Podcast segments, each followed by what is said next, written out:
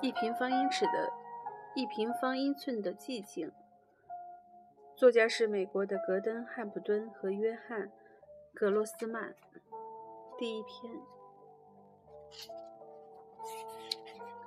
寂静的雷鸣，在这寂静之处，噪音却震耳欲聋。二零零三年一个晴朗的秋夜里，一声巨响把熟睡的我惊醒。我的卧室窗户跟往常一样大敞，让我有露营的感觉，也让我能倾听。我住在一个乡间小镇，四周安静的，甚至能听见数英里外的声响。就在这片寂静中，我听到一种新的声音，那是一种沉重的咚咚声，听起来像是货船或某种新型超级游轮上的活塞正在剧烈的运转。那声音应该是从十到十五英里外的胡安德福卡海峡中央传来，先是越过了新月海滩，再传到华盛顿州偏远的奥林匹克半岛上。我家所在的这片山丘，能住在这么安静的地方，向来让我引以为傲。我聆听世界的声音，这也是我身为生态声音生态学家热爱从事的工作。除了南极洲还没有去过以外，我在各大洲都录过音。这些录音被用于许多地方，从电游玩、电玩游戏、博物馆的展览到自然风格的唱片、电影音乐和教育产品。我录制声音已经超过了二十五年，各种自然环境都尝试过。我的声音图书馆藏有多达三千 GB 的声音，包括蝴蝶振动翅膀的声音、瀑布如来的轰鸣轰隆声、子弹列车如喷射机般呼啸而过的声音。一片漂浮的叶子，细微的声响，鸟儿充满热情的鸣转，还有草原幼狼低弱的咕咕声等等。我热爱聆听，胜于说话。聆听是一种无言的过程，可接收到最真实的印象。尽管我录制各种声音，但专长是那些静谧的声音。这种声音非常细微，人耳几乎听不到，但只要学会聆仔细聆听。也不是完全无法掌握，而我正是个会仔细聆听的人。在那个十月的夜晚，听到那艘货船、货轮传来的撞击声，令我感到惊讶。它似乎不该那么近。如果要我举出世上我最喜欢的声音，恐怕很难。若是非举不可，我可能会说是民琴在黎明时的合唱，还有初阳抚上大地的声音。但是如此一来，就会忽略掉有益昆虫在克拉哈里沙漠无数平方英尺的大地上发出的嗡嗡声。但若说虫鸣是我的最爱，又会忽略掉猫头鹰的呼噜声，还有它们在路易斯安那州的四百街一跃而起的声响，或是沿着奥地利村庄狭窄石巷回荡的教堂钟声。如果答案真的只限定一个，我会说。我在世界上最爱的声音是期盼的声音，即将听到声音前的那刻寂静，或是两个音响之间的刹那，咚咚咚咚。在大气理想的情况理想的时候，深沉的低频声音可以传扬十到十五英里，但这次传来的声音有所不同，几乎辨识不出来是什么。这就是我之所以认为它可能来自一种新型船只的原因。对我来说。这种低沉的嗓音最不可能是丧失听力的征兆，毕竟在这些人当中，这种事怎么可能刚好发生在我这个录制声音的人身上？这就像女中音猜想自己的声带是否长了结节，或是画家怀疑自己罹患肌肉萎缩症一样。但是随着日子一天天、一周周过去，几个月后，这显然已成为我无法逃避的事实。我再也无法做好自己的工作，我的脑袋里充斥着嘤嘤嗡嗡、扭曲走样的声音，几乎听不懂别人说的话。如果一个房间里同时有一人以上在说话，我就觉得混乱不清，只能坐着看别人说话。我听到的不再是话语，而是一种奇怪的声响，类似从长走廊另一端的 AM 收音机传来的乡村音乐。所有的话语都混在一起，无法辨识。我开始避免参加充满压力的活动，特别是有巨大声响的活动，它们只会带给我刺耳又不和谐的声音，几乎把我逼疯。我经常得要求儿子和女儿重复他们说的话。还得说慢点。句子越来越短，意义越来越浅薄，生活越来越单调。我避免与人相处，开始负债，失去客户，在财务和情绪崩溃的边缘徘徊。我收到许多忠告，我父亲经常说：“你得了冲浪耳，所以你要懂事点，别再用冲浪板。只要停止人体冲浪，你的问题自然会消失。这就是所谓的自然消失理论。只要不再做这个或那个，问题自然会消失。我会丧失听听力是某种原因引起的。”罗伊是农场主，提供给我新鲜的鸡蛋。他认为我的问题是耳垢造成的，建议我把头偏向一边，在下方点一支蜡，耳垢就会融化。他说他太太可以带一个漏斗过来，还说我会很惊讶地发现真的有耳垢流出来。我的堂兄则介意。你坐在暖炉旁，把炉火开得最强，然后吃更多的绿色椰菜。他相信红外线的辐射能使我的头盖骨变热，从而。加速自然复原的过程。至于为什么要吃绿色椰菜呢？我根本懒得问了。我的朋友多纳说，或者这神试图想告诉你什么？或许你花太多的时间倾听外在世界，反而没有花足够的时间倾听你自己心里的声音。没错，我十分绝望。我清掉所有的耳垢，没有用蜡烛和漏斗，在火旁、火火炉旁坐着。也搜寻过自己的内心，我唯一做不到的就是放弃人体冲浪。我的心告诉我，我天生就要录制声音。我记得最早体验到孤寂氛围，就是在游泳池的底部。小时候，我会屏息躺在水池底，直到世界像是不再存在。即使我的肺开始灼热，身体尖叫着要氧气，我仍然依恋孤寂不放。然后突然间。而且经常是不自觉的，我会用力的蹬腿，把自己送往水面，冲进充满氧气与声音的世界。在我望向救生员的椅子旁，查看游泳池的时间，时钟是几点前？我会自问：这次我在下面待了多久？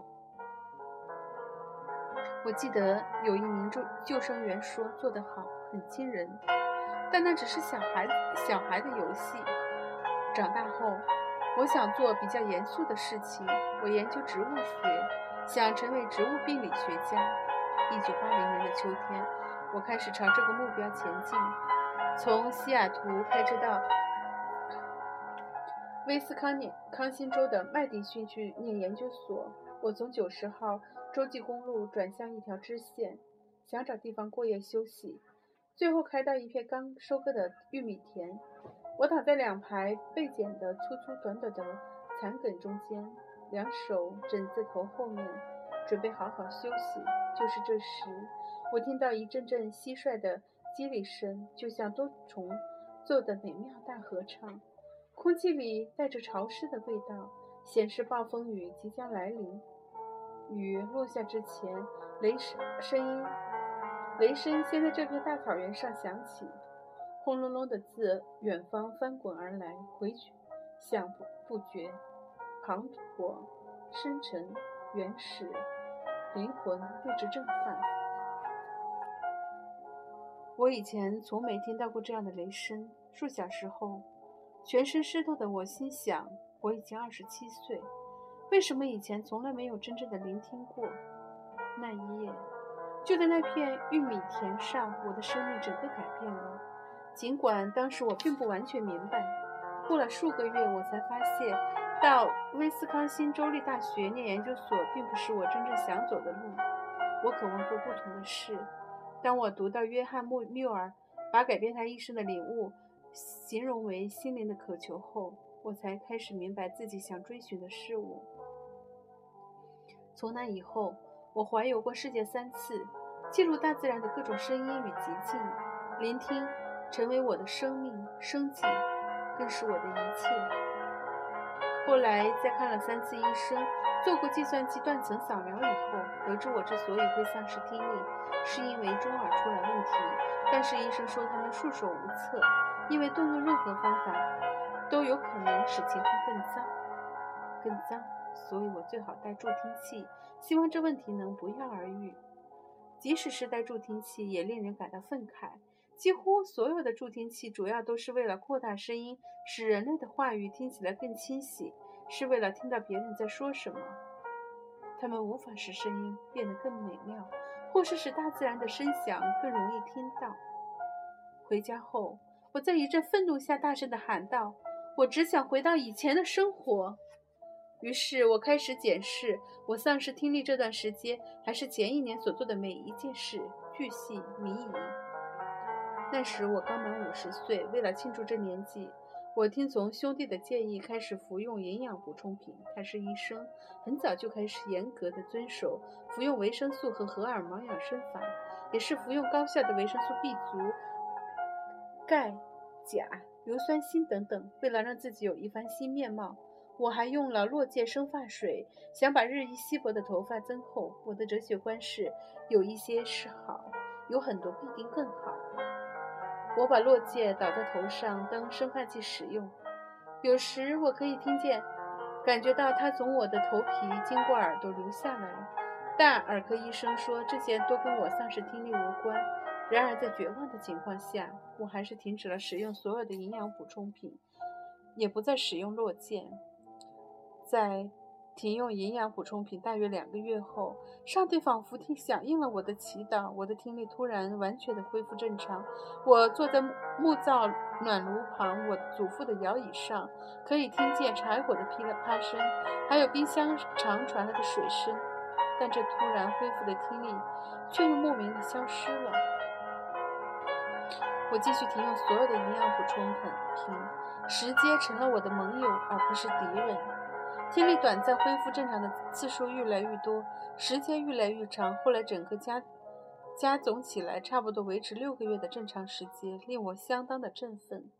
我把这进展告诉兄弟罗伯特，他建议我可以暂时恢复服用维生素和使用落芥，好确定这是不是造成我失聪的原因。别开玩笑了，就算我再有科学精神，也绝不会做这试验。从那以后。我再也不回头，而且一直很珍惜自己的福气。如今，我的听力已完全恢复。我们都听到过一句话：“世事无侥幸，事出必有因。”我听到这句话时，心里想着伟大的自然博物学家缪尔。他年轻时在印第安纳州波利斯的车厢工厂工作，因工作意外丧失视力。在突然陷入漆黑的孤独与绝望下，他一心一意地希冀能恢复视力，再度欣赏上帝赐予的大自然。所以他发誓，只要能恢复视力，他将把一生奉献给上帝的创造物，而非人类的发明。在视力终于恢复后，他到墨西哥湾，沿着枝叶最茂盛、人气最罕至的小径走了一千英尺里，最终成为美国人熟熟知的公国家公园之父。十九世纪中晚叶可能是这个世界最富音乐性的时期。当时缪尔就是非常专注和细腻的自然聆听者。这些年来，我一直奉他为我的精神导师。他也是自然声音的录制者，只不过使用的器材是纸和笔。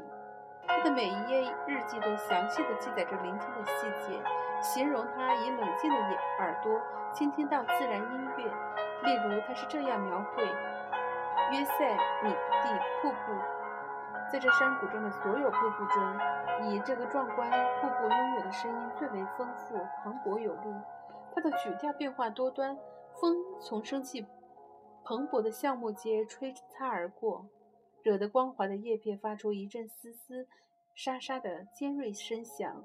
松林轻柔压抑的低语声，疾风骤雨则是夹带着雷声，在山。颠峭壁之间怒吼，巨大的水柱急冲至危崖表面，在两片凸崖上与空气交汇迸裂，发出阵阵低沉轰隆的回响，在五六英尺里外的理想地点就能听到。二零零五年的春天，我的听力恢复，录音事业也恢复正轨。我自问，在充满噪音污染的世界，就算有完美的听力，又有什么用？仔细思考之后。我决定把多年前构思的静谧保护计划付诸实践。二零零五年四月二十二日的地球日那天，我独自一人到奥林匹克国家公园的霍河雨林，在距离游客中心大约三英里尺三英里的地方，把奎洛伊特部落长老送给我的一块小红石放在原木上，并将那里命名为一平方英寸的寂静。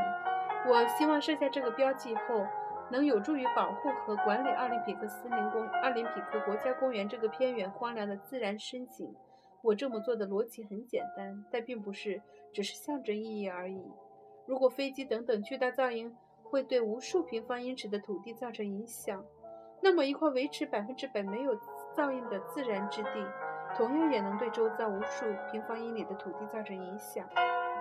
保护这一平方英寸的土地，让它不受到任何的噪音污染，就能让寂静蔓延到这座公园里更广大的地区。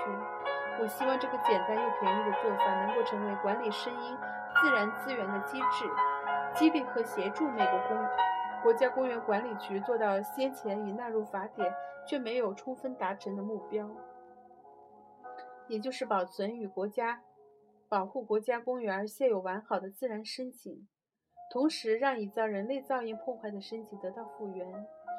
一平方英尺寸的寂静是我独自发起的研究计划，至今仍是如此，并获得奥林匹克公园国家公园管理。官员的有条件支持。国家公园管理处处长比尔·雷特纳于2006年的复活节日跟我一起建起的一平方英寸的寂静。他知道运用所有噪音制造者所都能了解的简单方法来保存自然寂静，确实有其价值。我定级到一平方英寸的寂静，监测可能入侵的噪音，记录时间，并且尽可能记录人为噪音入侵的程度。然后我尝试确认噪声的来源，用电子邮件联络对方，让他们解释保存仅存的自然寂静的重要性，特别是在环境受到国家的保护的国家公园里，请他们自我约束，避免未来再次造成类似的噪音入侵。我将随信随信附上一张有声的 CD，内含他们更正行为后可以协助保存的声音实例。有声 CD 的最后一段是噪人入。噪音入侵的实际况，让对方更容易了解噪音对美国公园造成的实际破坏。我会把这些入侵者的声音和联络方式贴在我的网站和新闻里，让民众得知哪些人该为自然宁静遭到破坏负责。